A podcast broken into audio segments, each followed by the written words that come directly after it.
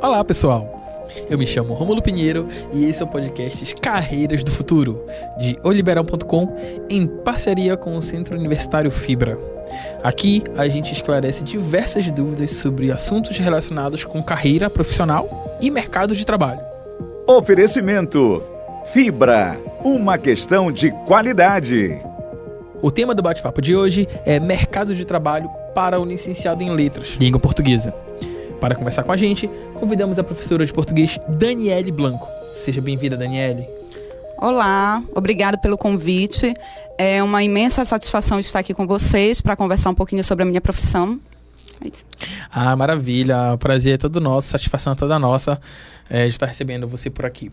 É, Daniele, a gente estava conversando ali agora há pouco sobre o mercado, sobre a profissão do docente é, em, em, em, português. Conta um pouquinho pra gente, assim, é, qual é a diferença de um professor licenciado em língua portuguesa, né, ou em letras português e, e bacharelado, se existe essa diferença ou não? Conta para quem, conta um pouquinho pra gente do que é essa diferença. Então, há algum tempo, né, é, século passado, é, existia o bacharel em letras, não que hoje não exista, ainda existe.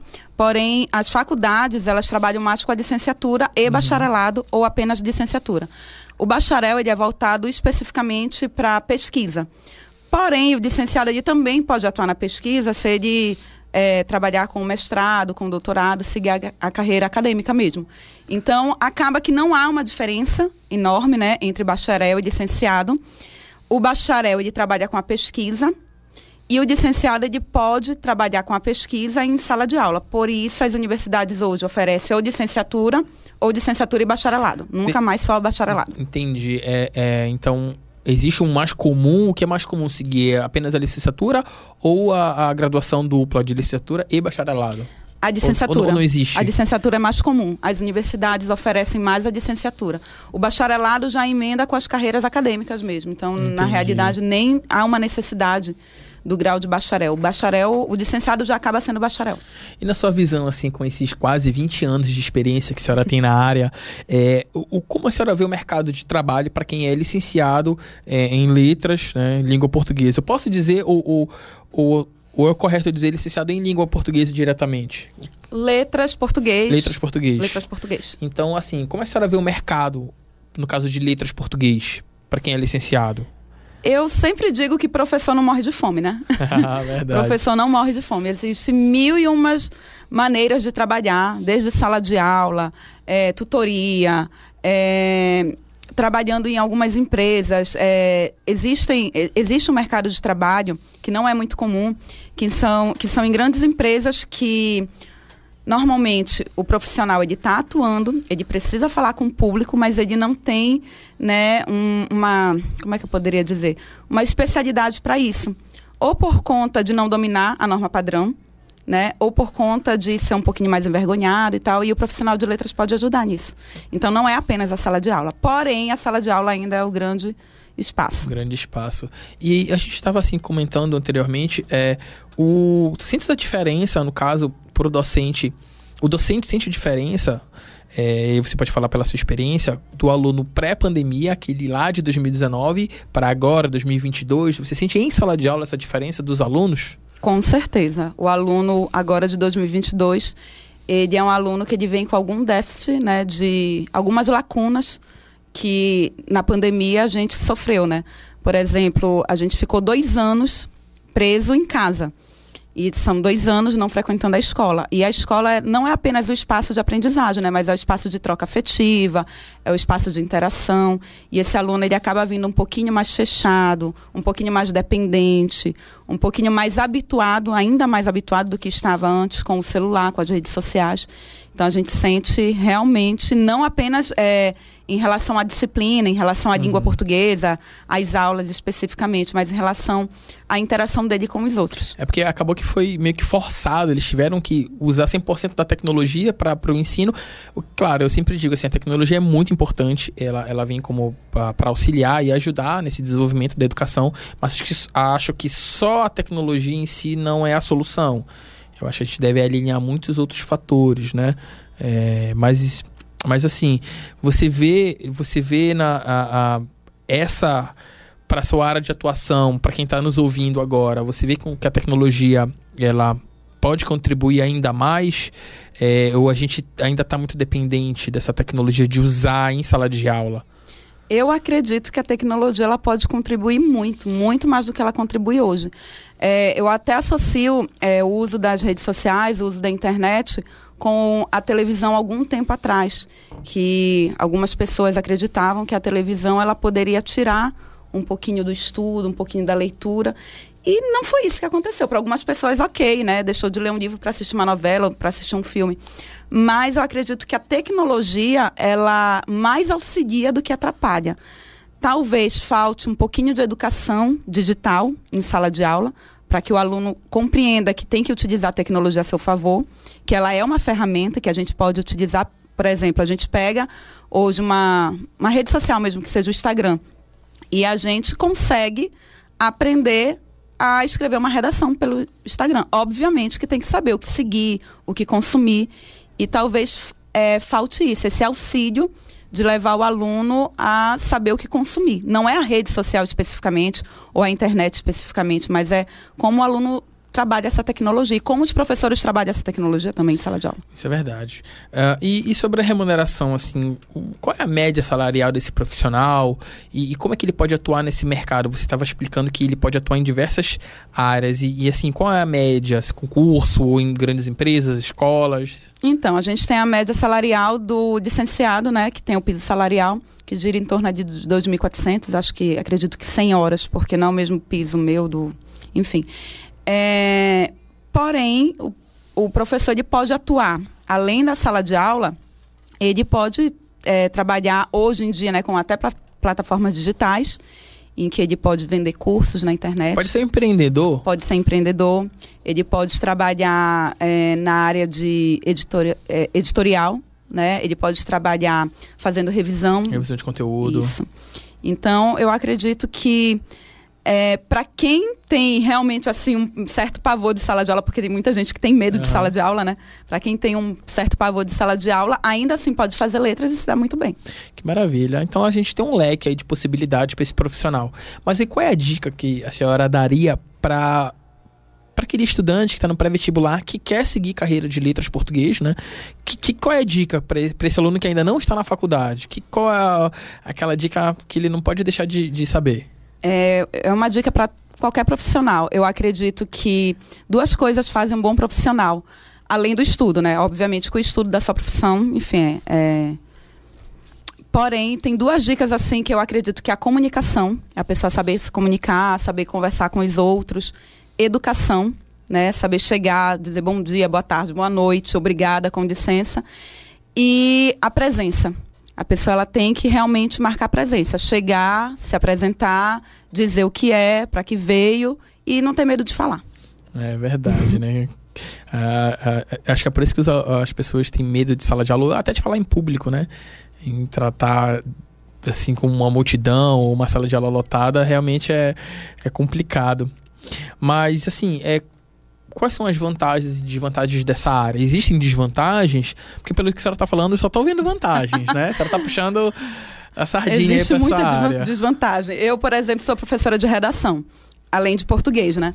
É, o profissional de letras, ele pode atuar, letras português, ele pode atuar em redação, português e literatura, dentro de sala de aula, né? E eu sou professora de redação também, e eu trabalho especificamente com o Enem, e a gente está próximo do Enem. Então, por exemplo, é, agora, no segundo semestre, eu trabalho o dia inteiro, o tempo inteiro corrigindo redação, o tempo inteiro montando material, o tempo inteiro pesquisando é, material para trabalhar com os alunos. Isso é uma certa desvantagem, porque você não tem, assim, um momento que você realmente desliga. Sim. Eu, pelo menos, não tenho. Ah, agora eu desliguei. Eu até tento desligar no, aos finais de semana, né? Mas Acaba que é o trabalho tem. em excesso, porque às vezes tu pode variar muito e, e, e num feriado, no final de semana, tu não consegue é, descansar. Né? Exatamente. Né? Agora tem o seu lado positivo também. Por exemplo, é, se você quiser fazer uma viagem, você consegue. Obviamente que não dá para viajar todo o tempo, né? Mas você consegue programar suas aulas dar o um maior número de aulas possíveis, preparar o um maior número de material e conseguir viajar e, e desligar de uns três dias tem essa vantagem. Dá uma adiantada no conteúdo, Isso. né? E, e para quem já está na área, para os alunos que já fazem um curso de, de graduação em letras português, Existe alguma um caminho interessante para especialização? Vale a pena se especializar? Ou mestrado, doutorado, escrito senso, ou outros cursos lato senso, né? MBAs, especializações, já que, por exemplo, esse profissional pode ser um empreendedor. Então, se ele pode ser empreendedor, talvez ele possa ir para o mundo digital, que está muito em voga agora. O que, que a senhora diz para gente sobre isso? Então, tudo depende do que ele quer. Né? Quando eu terminei a minha graduação, fiz mestrado porque eu acreditava que eu queria área acadêmica.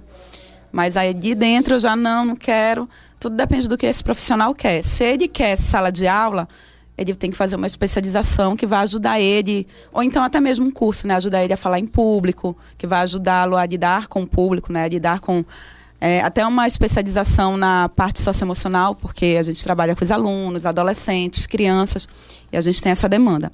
Agora, se ele quer empreender, de repente ele pode fazer uma especialização em conteúdos digitais, né, em administração. Tudo depende do que ele quer. Tudo depende. E, e, assim, com relação aos concursos públicos, a gente tem uma grande variedade atualmente de concursos para essa área, porque aí é, é, é, um, é uma parte do leque onde ele pode seguir, né? Então ele pode se graduar e se dedicar a estudar concursos públicos, é, ou ele precisa se especializar para fazer o concurso, ou depende? Não, depende do concurso, né? A gente tem vários concursos, inclusive a área da saúde, a área de de educação são é, é onde abre o maior número de concursos. Porém, a gente tem o maior número de profissionais também, né? Então a gente tem. Concorrência maior. É, concorrência bem maior. Mas todas as prefeituras, todos os estados, eles precisam de professores. Então, sempre tem muitos concursos, assim, várias vezes. Né, durante o mandato, por exemplo, durante quatro anos, a gente consegue ver, por exemplo, no estado do Pará, abrir concurso, na prefeitura é, de tal município, na prefeitura de outro município. Se o profissional não tiver problema de sair da sua cidade, sem problema nenhum. Pode Maravilha. ter a cara.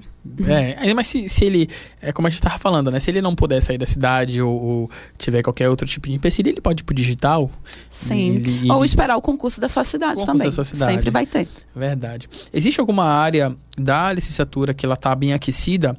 Uh, alguma área específica do mercado de trabalho que está muito aquecido? Ou concurso, Sim. ou empresas, faculdades? Sim, eu acredito que sala de aula nas instituições privadas é, já está bem aquecido, porque a gente não tem uma quantidade enorme de escolas para a quantidade de profissionais que a gente tem. Porém, sempre se precisa de profissionais. Então, a cada ano, as escolas às vezes trocam os quadros de professores, por algum problema, ou o professor assume uma turma de concurso público, ou o professor viaja, e aí sempre tem vaga. Mas ainda assim eu acredito que o aluno né, que está terminando a faculdade, ele tem que meter a cara e trabalhar. Assim, inclusive, é, ah, tem que fazer um estágio obrigatório. Tenta uma escola privada. Tenta chegar na escola privada e falar, aceita o meu estágio obrigatório aqui, porque ele já vai ficar conhecido. Com certeza. E, e é, a diferença salarial ela é muito grande do ensino público para o privado, a, por valor ela é por hora grande, aula? Ela é grande dentro do ensino privado, em, de escola para escola. Hum, e de profissional para profissional. Não existe uma regra, uma, um, um, piso Tem um ensino... piso, mas um piso. é, o piso ele não é um piso alto, né? Ele é um tá. piso baixo. Então tem professores, tem profissionais que ganham bem acima do piso e tem profissionais que ganham o piso. Maravilha. O curso dura quanto tempo geralmente na faculdade? Quatro anos. Quatro anos. Ele Quatro sai anos. licenciado, né? Sai licenciado. Quatro anos, maravilha. É, e aí, e aí inclusive, ele pode. Eu, eu, sei que tem algumas opções dele terminar a licenciatura em português e fazer mais um tempo para licenciatura em inglês ou espanhol. E, e dá para fazer isso? Mas é necessário fazer outro processo seletivo. Entendi, vai depender da faculdade, Sim. né? Maravilha. Uh, poxa, professor, agradeço a sua, a sua presença aqui, né? Que bate-papo maravilhoso. É, se a senhora quiser comentar mais alguma coisa, mais um assunto que a gente não, não tenha tocado aqui. Não, só falar que às vezes as pessoas elas têm medo, né, de cursar letras. Ou então de cursar qualquer licenciatura, mas, gente, não precisa ter medo, não. Mas por que é, esse medo, assim? Por, de... por exemplo, quando eu fui fazer o vestibular, a minha mãe não queria de jeito nenhum que eu fizesse letras. E eu queria fazer letras e cursei letras e eu sou realmente plenamente realizada na minha profissão. Maravilha. Então, assim, não precisa ter medo. Quer cursar licenciatura, porque tem uma história de, ah, professor no Brasil e tal. Realmente a gente trabalha muito. Porém, se você trabalhar com o que gosta, aquela história, né, que parece clichê, ah, você trabalha com o que gosta, você não precisará trabalhar, trabalha muito, mas é com o que gosta, Ah, aí vale a que pena. gosta. Mas aí você faz de uma maneira diferente e eu Com acho que certeza. o financeiro e o sucesso é consequência disso, né? Sem dúvida. Da maneira com que você trabalha. Se você não gosta do que você faz, você não vai fazer com prazer, não vai fazer bem. e- É, é o que eu costumo vem, dizer, né? Porque o financeiro ele é resultado do seu trabalho. Então, eu tenho amigos que. Colegas, né, que são de outra área, que são engenheiros, né, que trabalham, que são enfermeiros, enfim, são de outra, outras áreas e aí não estão plenamente realizados e não ganham tão bem porque não estão realizados. Sim. Tem, Né? Porque aí quando a gente está realizado profissionalmente, a gente trabalha melhor, né? trabalha melhor. E aí, nesse caso, se você não está satisfeito, muda de área. Exatamente. Muda de curso, muda de, de, de carreira, faz parte, é o jogo. Exatamente.